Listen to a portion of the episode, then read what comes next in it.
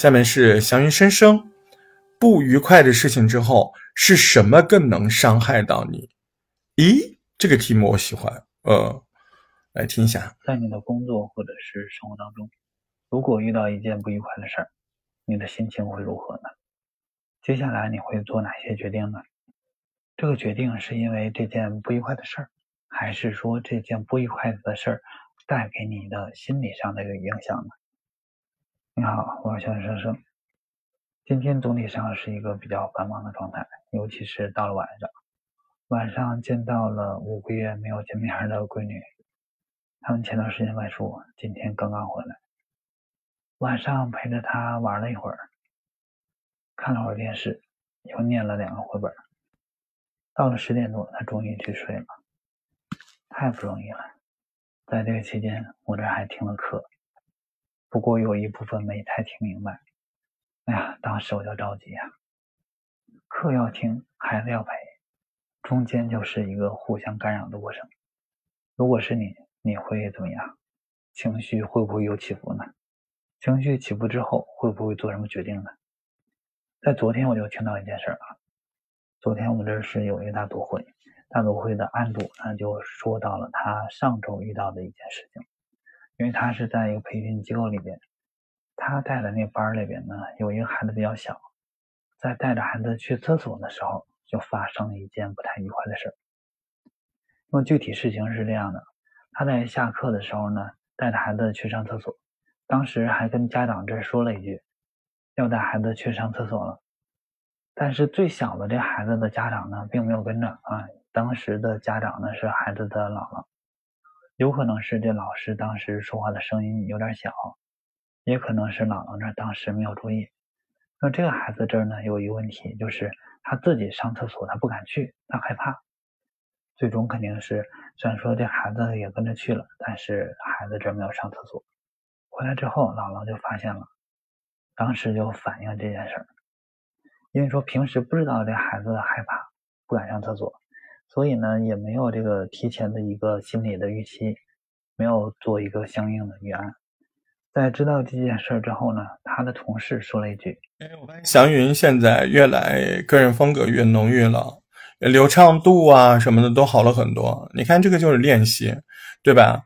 呃，播客嘛就自然说话，嗯，还可以再生活一点啊，还过于稳了，过于稳了，速度啊什么的变化非常少，呃，变化少的话真实感就弱啊啊！别给我做男播音员啊，那挺吓人的。”博客就好好聊天，呃，记住今天我说的大远哥的案案例，对吧？应该给你们很刺激吧？是不是？认知上强烈的刺激，对不对啊？嗯，好，嗯，我们来听听他怎么套用的。孩子这也是需要锻炼的，要不然以后怎么办呀？孩子姥姥听到这句话之后就开始生气了，说话的声音就明显变大了。就开始有点不依不饶啊！现在要怎么办？怎么解决这事儿？当天这个老师跟孩子的妈妈这儿有沟通，因为当时他没有能加上孩子姥姥的微信，跟孩子妈妈沟通的应该还比较好。但是第二天姥姥再带着孩子去上课的时候呢，就又闹起来了，中间还提到了一句：“老师，你会不会报复我们家孩子呀？”这老师当时反馈，事情发生之后呢，他也是一个比较积极的一个解决态度。孩子姥姥态度不好的时候呢，他也没有表现出啥，还在那儿一直是恭恭敬敬的听啊，目标就是解决问题。嗯，他也承认自己这儿可能是有些过错，没有关注到每个孩子，所以他的态度还是挺诚恳的。但是接下来，孩子姥姥他们走了之后。我还觉得声音小啊，音量特别小，我已经开最大了。你们听了小吗？还是我这边？哎，你们听了他音量小不小？我听了好吃力啊，就音量上面好吃力。但他讲的还挺好的，我还挺想听的。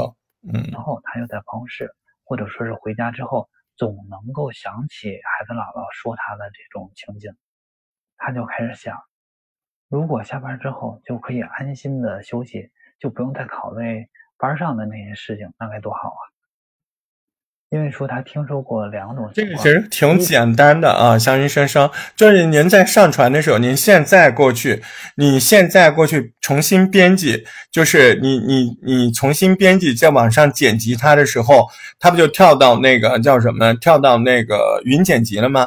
跳到云剪辑，云剪辑好像不能增加音量，对不对？它不像 AU，但是云剪辑你点的那个声音上面有一个增加音量的。呃，它就是把音量往上增加。我觉得有的时候我声音小了，我就把它调到一百二十、一百四十，我都调过的，对不对？嗯嗯，私密感不一定是音量小啊，你怕听不清的，你怕悄悄话，语气是挺好的啊，他语气很棒啊，就是情感节目的语气啊，挺走心的。嗯，一种是工作是工作，生活是生活，这两个毫不交叉。而另外的一种情况就是，工作里边有生活，生活里边也有工作。实际上，他现在做的这项工作呢，就是属于后者。因为在单位的时候呢，他干的肯定都是工作上的事儿，对吧？而到了课下的时间，嗯，他还需要跟家长做一些沟通，因为说有一些活动需要跟家长沟通，或者说是孩子上完课之后，也都要跟家长沟通孩子的情况。这样的话，就导致了。他下班之后还会跟家长来沟通，他就在想，如果这样的话，他连自己的业余时间都没有了，发展兴趣的时间都没有了。对于这种情况呢，他现在是秉持着一个反对的态度，他就希望能够工作是工作，生活是生活，两个完全分开。其实他这几年在职业发展上进步还是相当快的。也认可下班之后还需要跟家长沟通这件事儿，但是自从前几天这孩子的这个事情发生之后呢，他就开始觉得生活是生活，工作是工作，两者完全分开还是很好的，很向往的。其实站在老师自身来说，他做的没问题，因为在下课的时候他已经跟家长这说了，他要带着孩子们去上厕所，是这孩子姥姥这儿，他这儿没有去，那我通知了你没去。你也没有提前告诉我孩子这不敢自己上厕所，那这个问题那就不在我身上，对吧？但如果说站在孩子姥姥的这个角色上来看的话呢，那孩子姥姥这儿就会觉得，我们家孩子小，是在这里边最小的，那你就应该多照顾一点。而，你带孩子上厕所，你也应该告诉我们。如果我没有动，那你也应该再喊我一下吧。你看我这儿交钱了，我这来这儿消费的。我应该享受这服务，是不是？为啥你不再喊我一下呢？为啥我们家孩子这么小，你不多关注一下？再换一个角度来看，这两个人呢，都有对的地方，也都有错的地方。那就比如说这老师这儿，这老师这儿带着学生去，并且已经跟家长说了，所以这个他已经做了他能做的这一部分。但是对于特别小的这孩子这儿，他也没有面面俱到。所以在这儿呢，他也是稍微有点粗线条了。对于姥姥这一部分呢，确实孩子在学校，那把孩子就交给老师了，对吧？那老师你就应该管我们，因为我们太小了，就应该多照顾点。但是作为家长，你在这儿陪着孩子上课，没有注意到孩子的一个动态，这是不是也是有点粗线条了呢？而且在第二天你又来闹。这是不是有点过了呢？其实对于这件事儿，目前讨论的这些重要吗？说实在的，也不是太重要。如果说家长跟老师，我发现我发现祥云在套用结构这一块从来没有出过错，他理解的特别精准，然后逻辑啊这块都挺好的，嗯。这个可能是咱们搞这个程序的人在这块稍微可能要好一点啊，我们俩往脸儿贴金呢。呃，好的，这个作业还是不错的啊，是目前听到比较完整的，就是音量小了一点。呃，跟大雁姐还有祥云说一下，在现在就可以去调节，就是点开这个声音。啊，在网页版点开呃这个创作中心，点开这个声音进行声音剪辑，然后呃声音剪辑的时候呢，你啥事儿都不用干，你就点一下这个声轨，然后就会出现那个时间的旁边有个小喇叭，你放上去就会跳出来一个往左往右的这个这个音量调节的键，你就把往这边拉一拉，一般拉到一百二、一百四，哎，也不能拉太大，拉太大会炸，啊，会有噪音。拉个一百二、一百四啊，那就音量会显著的提高。对不对啊？那如果你是手机上传的，那你点进去之后，第一个还不拉音量，你点进去之后，第一个是一键降噪，第二个再拉音量啊，好吧，一个小撇步啊，这个小小的习惯，嗯，教给大家，嗯，好，要专门去说，我还想不起来说这个事儿，逢到了就是听一下啊。下面是小渣渣的不听啊，呃，他不是按时交的，现在也没有审核通过，也没有交罚款，我们不能够，呃，放纵这样的事情，这样的事情对不起别人的，对不起别人的那啥，嗯，今天学到知识点和节目结构，遇到尴尬的事你会怎么办？嗯，好漂亮，十二小时之前的啊，我就遇到过这样一件事儿，在我心目当中这件事儿啊。就是非我莫属了。其实我的这样一种表现呢，可能给大家一会儿暗示，哎，所以在大家心目当中啊，这个事儿就是板上钉钉了。结果呢，和我半毛钱关系都没有。哎，当时啊，那个感觉，有个地方就钻进去，心里那个恼啊，就别提了。我是小云大雁，我是一个闲不住的一个退休教师，现在生活在北京。实际上呢。我是东北人，我是一个好奇心非常强的人，也喜欢那个追时髦。你看，尽管退休了，我又参加了什么有声演播学习啊，还有播客训练学习啊。人都说我是一个什么样的人，就是人老心不老的这么一个人。年轻的时候更是争强好胜。刚才说的那件事啊，就是发生在我大概三十多岁的时候，三十七八岁的时候，我刚到一个新的学校工作。刚来不久啊，就接到一个通知，说是呢要代表市里呢参加省里的教学竞赛。这个教学竞赛属于英语学科的，但我们学校呢就是一个外国语学校，在大家心目当中呢也是非我们学校莫属了。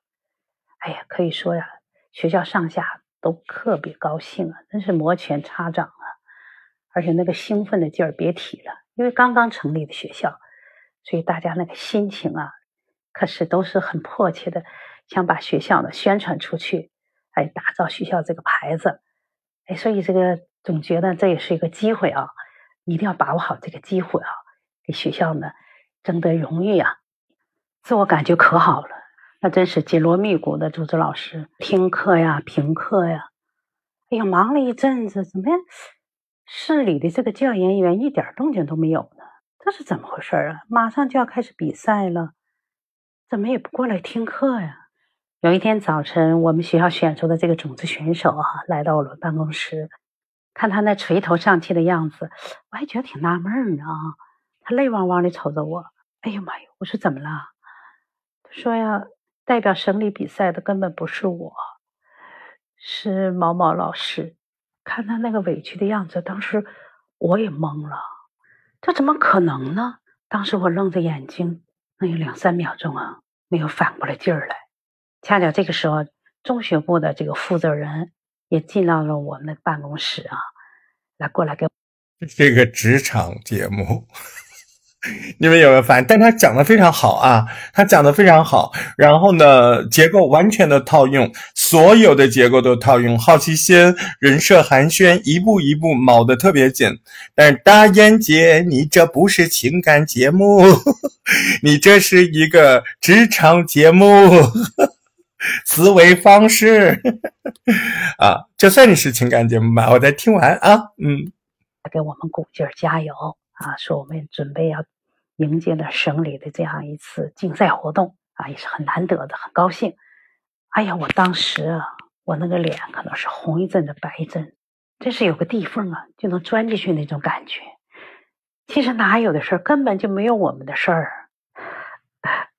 当时啊，那种气急败坏的样子都能想象到，就感觉到好像受到了那个奇耻大辱这样一种感觉。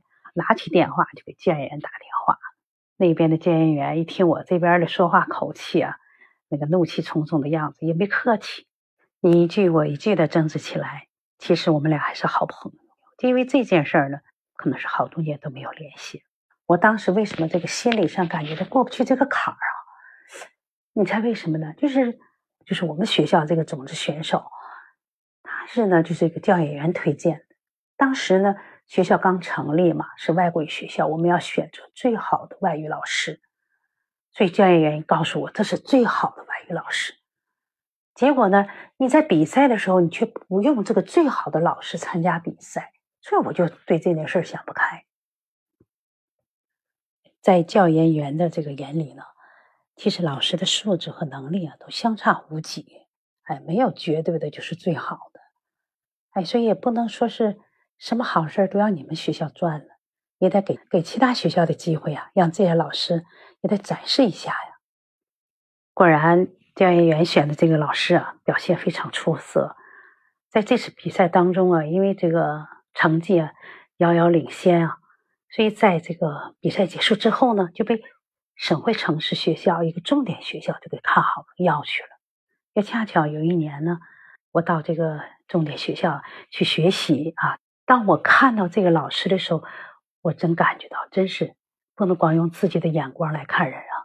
在没有看到这个老师的时候，我不知道啊，这个老师是什么样的时候，总是感觉到我自己家的花是最美的，我自己家孩子是最漂亮。当看到这个老师的时候，哎呀，才感到不愧是教研员的眼光。虽然我不认识他，但是呢，他能够主动和我打招呼，过来呢，给我自我介绍。哎呦，当时我一看这个老师，这个心里头就感觉到，哎呀，看的真舒服啊！这个脸面长得也很喜庆啊，头发小的短发，非常很不错啊。啊，鼓励大家去丹燕姐的这个节目下面留留言啊。把你们听的那个感觉写在上面，我觉得很不错。就是主要这个问题选的不是典型性情感问题啊，这是个智慧节目。嗯，问世间情为何物？这不是情啊，对不对啊？这不是情。嗯，小刀童你好了啊，你别一天到晚在外在那搜集各种信息，在那瞎猜。我姐就是随便说一下，在网上找的，跟她真实生活没什么关系啊！别在那瞎猜。嗯，是由大鹏执导，苏彪编剧，大鹏。哎呀，这个女孩简直是太厉害了！这是个影评节目，而且标题还是录音的声音。橄榄树啊，准备罚款了啊！嗯嗯，太好了，这个嗯嗯。然后静水，静水是最熟悉的陌生人，还追得回吗？嗯，有点意思。嗯，哎，我上周跟一朋友聊天，她说她跟男朋友分手了。其实他们家早就想让她分手了，不想让她找一个外地的男朋友，不想让她嫁得太远，还因为这个事儿吵了好多次架。但是最后她还是妥协了，非常果断的就分手了。这个女孩是个零零后，哎，所以我就觉得她真的还挺清醒的啊。但是同时呢，也挺同情那个男孩的。就是因为自己不是本地的，所以呢就这样被分手了。但是他还是很喜欢这个女孩，刚好这个女孩这两天过生日，他还给她送了生日礼物。你说他会不会还在幻想，幻想他们能够复合，能够重新在一起呢？如果你要是那个男孩的话，如果被分手，你会抱有重新在一起的希望吗？你好，我是静水，我在深圳向你问好。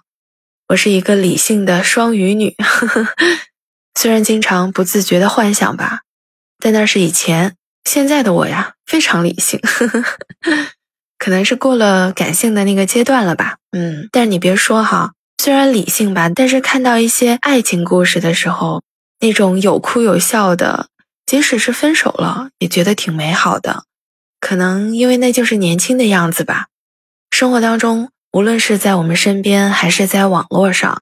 像刚才说的那种跟我同事类似的这种分分合合的爱情故事特别多。有一位女孩，她是在北京做婚礼策划工作，天天都要跟一些准备结婚的人打交道。看到那么多新人结婚吧，她自己呢也挺憧憬自己结婚的时候幸福的样子的。但这个女孩吧，有一个特点，她虽然看上去人乖乖的，挺温柔的一个人。齐肩的长发，然后发梢微微的往里扣一点然后呃齐刘海，脸也比较小，就是五官都比较小，然后整个人也瘦瘦的。但是性格上吧，她是一个特别好面子的，然后嘴上不饶人的那样的一个女孩。她跟她男朋友在一起很长时间了，然后她男朋友也是很向着她的，比如说每次吵架呀，她男朋友都是提前先道歉、先开口道歉的那一个人。但有一天，这个女孩就发现她的男朋友出轨了，跟她的闺蜜在一起了，她非常非常的生气。但是她跟她男朋友打电话的时候，她那个虚伪好面子的那个性格又上来了。本来在电话里，她的那个前男友还想跟她道歉、跟她解释，结果呢，她就表现出来的很高傲，完全不 care 她男朋友背叛她的问题，两个人就决然的分手了。但实际上，她还是非常难受的。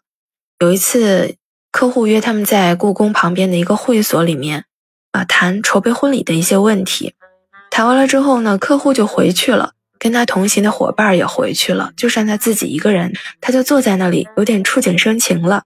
因为刚好这个会所就在故宫边上，他看到外面的那个城墙，他突然就想起了她和男朋友曾经去故宫玩的那个冬天，那个角楼上积着白雪，然后想起了他们在城墙边上，男朋友帮她暖手，他就点了一杯酒，结果呢就喝多了，倚靠在沙发上。会所的服务员就过来问他说：“要不要找人帮你送回家？”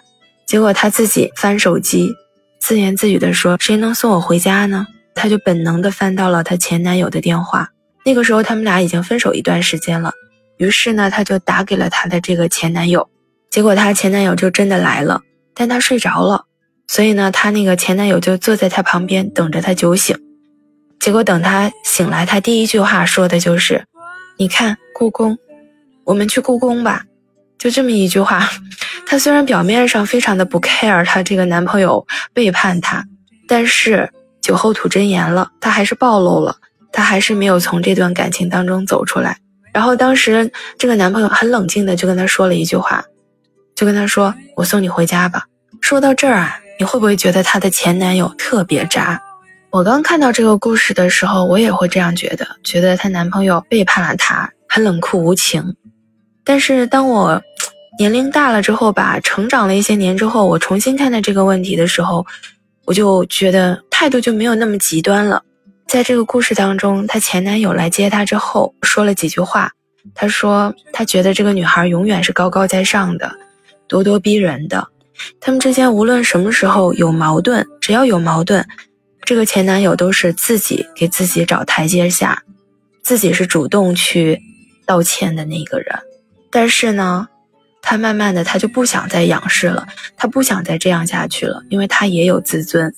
虽然在这个女孩看来是她的前男友背叛了她，但是通过她前男友说出的话，就是我们也能感觉到这个女孩可能以前老是感觉自己高高在上，以自我为中心。对于这个前男友来说，他累了，可能在感情当中真的没有人愿意在感情里一味的低头，一味的付出。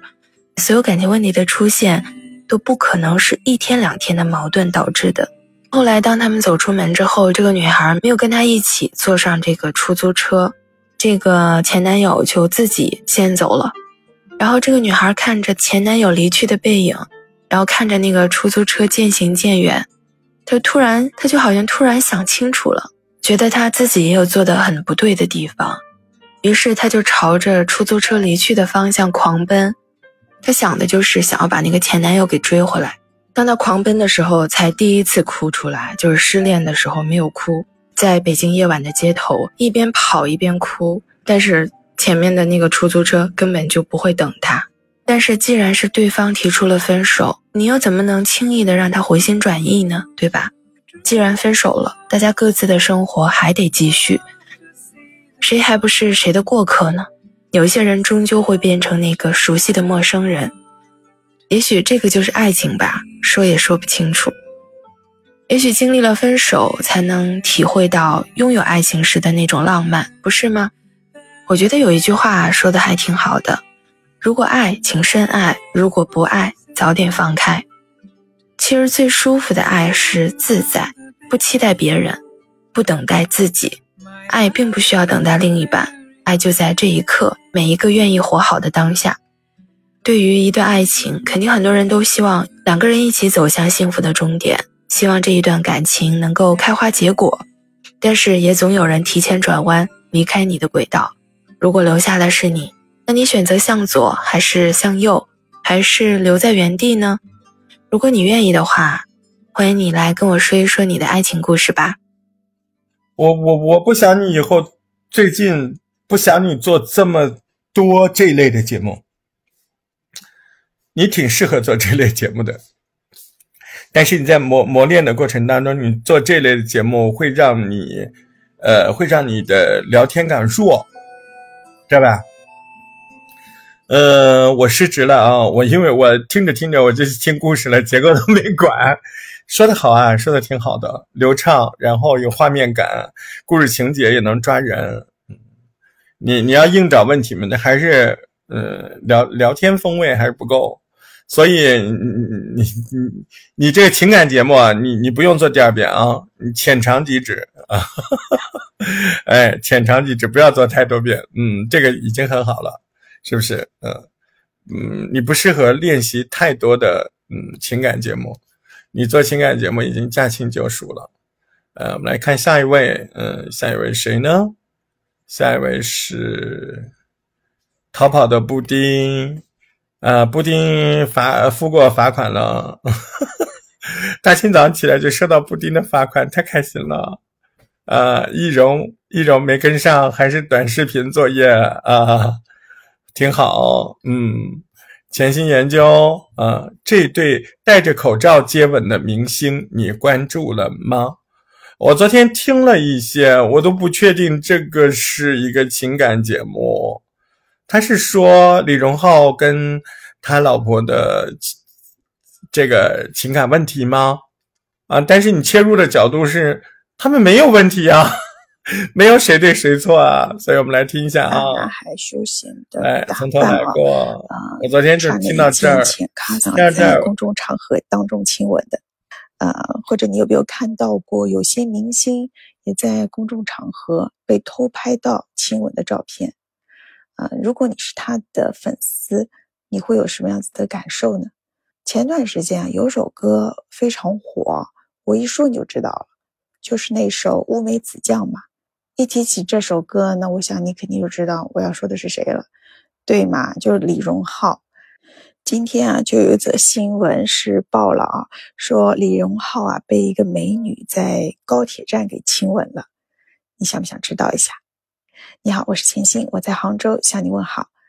啊，那李荣浩到底是被哪一位美女给亲吻了呢？啊，你别说，钱鑫这个人其实挺八卦的。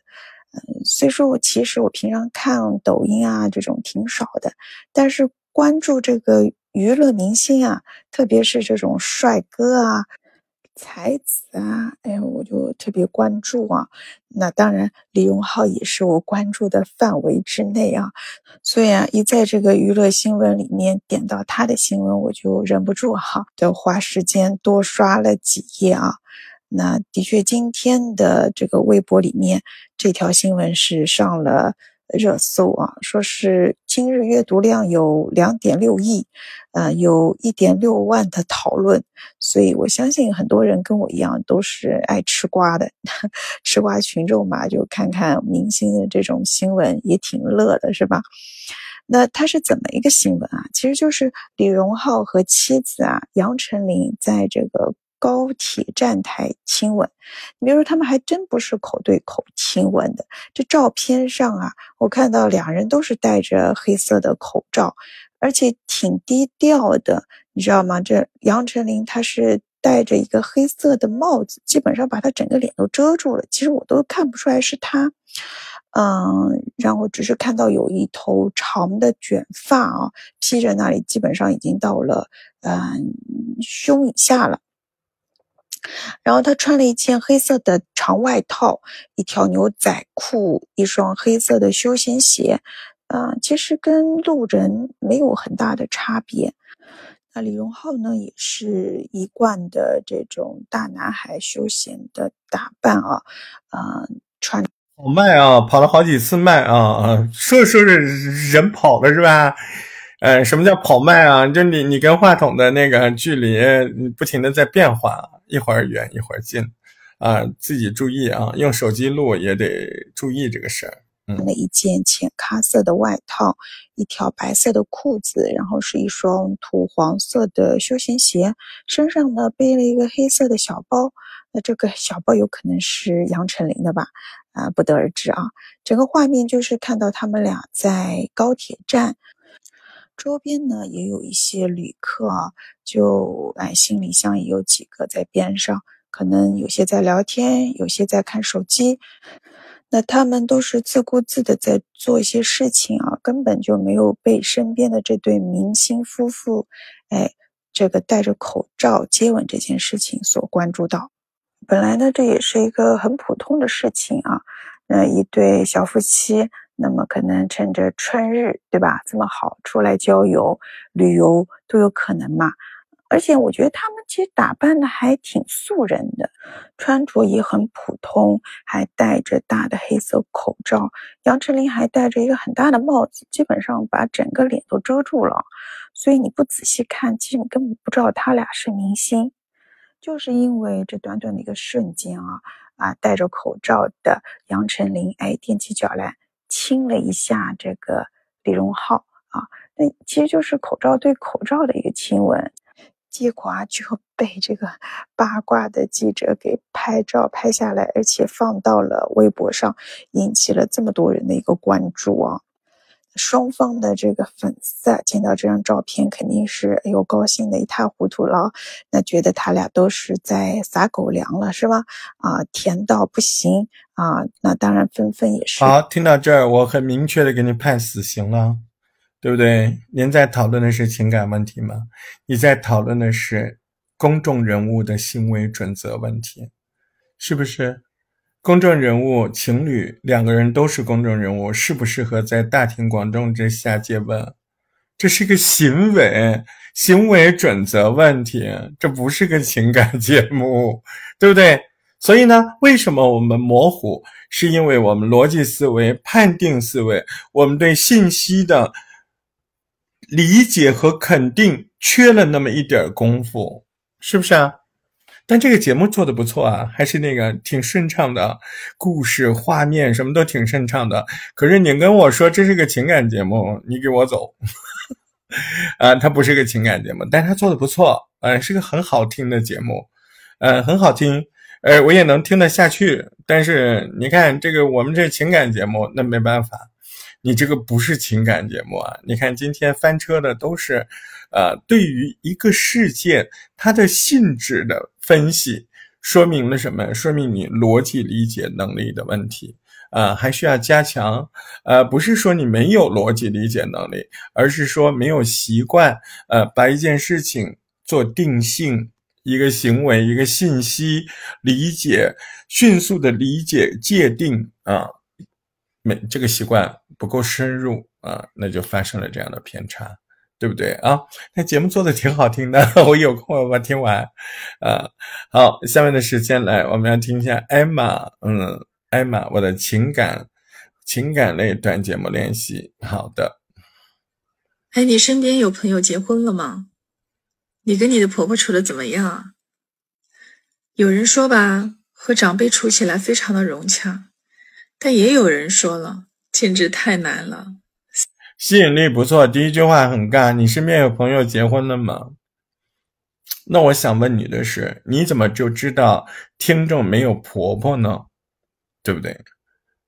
所以第一个问题没问好，是不是？哎，你怎么看婆媳相处的事儿的？这是不是更合适？不管你有婆婆没婆婆，是男是女，哎，你怎么看这个婆婆跟媳妇相处的这个东西啊？我觉得这个东西好高深呐，嗯，真的不太容易的。你别看有的时候我们经常说哪个婆婆媳妇相处多好多好，其实现实生活中真的很少哎。而且你看很多婆婆跟媳妇，你是暂时没有事情，对不对？哦，这个问题其实还要研究一下的。嗯，我们今天就讲这个，真的，我跟你我要跟你说一个我朋友身上的事儿，嗯，他就是这个样子，对，特别可怕。现在我是笑梅，欢迎您收听我的播客。我这个人吧，朋友还挺多的，对吧？这么开，知道吗？嗯，三天一小吵，十天一大吵，这日子没法过了呀。我今天要跟你讲一个发生在我身边的婆媳故事。简直比电影还要狗血，反正我听完啊，吸引力这块做的还是不错的，嗯，满满的那个那个那个意识啊，他有这个强烈的意识，嗯，头皮都发麻了，真的真的，大家都不容易嘛。你好呀，我是 Emma，一个来自常州的爱写作的早教老师。因为最近带了一个写作禅修班，所以跑步的时间就变少了。熟悉我的人都知道，我之前可是一个马拉松选手，跑半程马拉松有二十一点九二五公里的距离。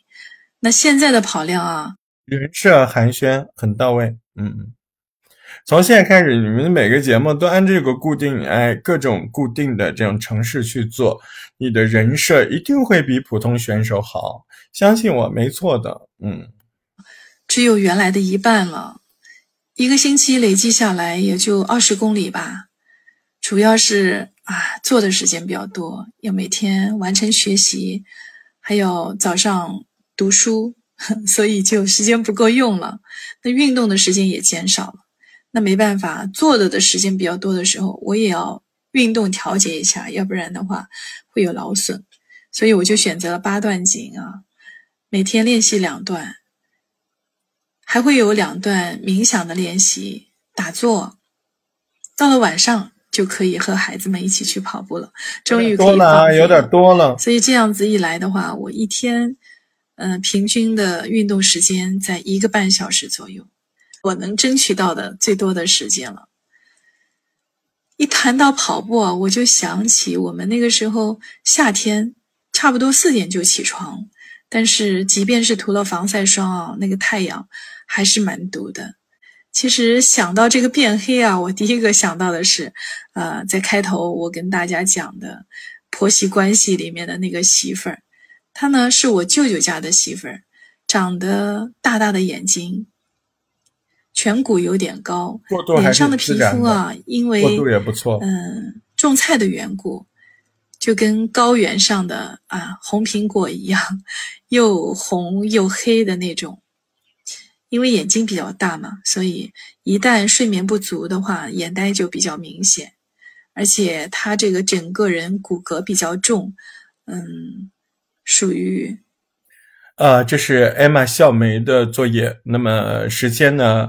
呃，已经到了两点半，我必须得中断了。那么晚上呢，我们第一个就评艾玛的，然后剩下的，呃，该罚的罚，该交的交，该补的补啊。晚晚上啊，五点多我们再见，来再会。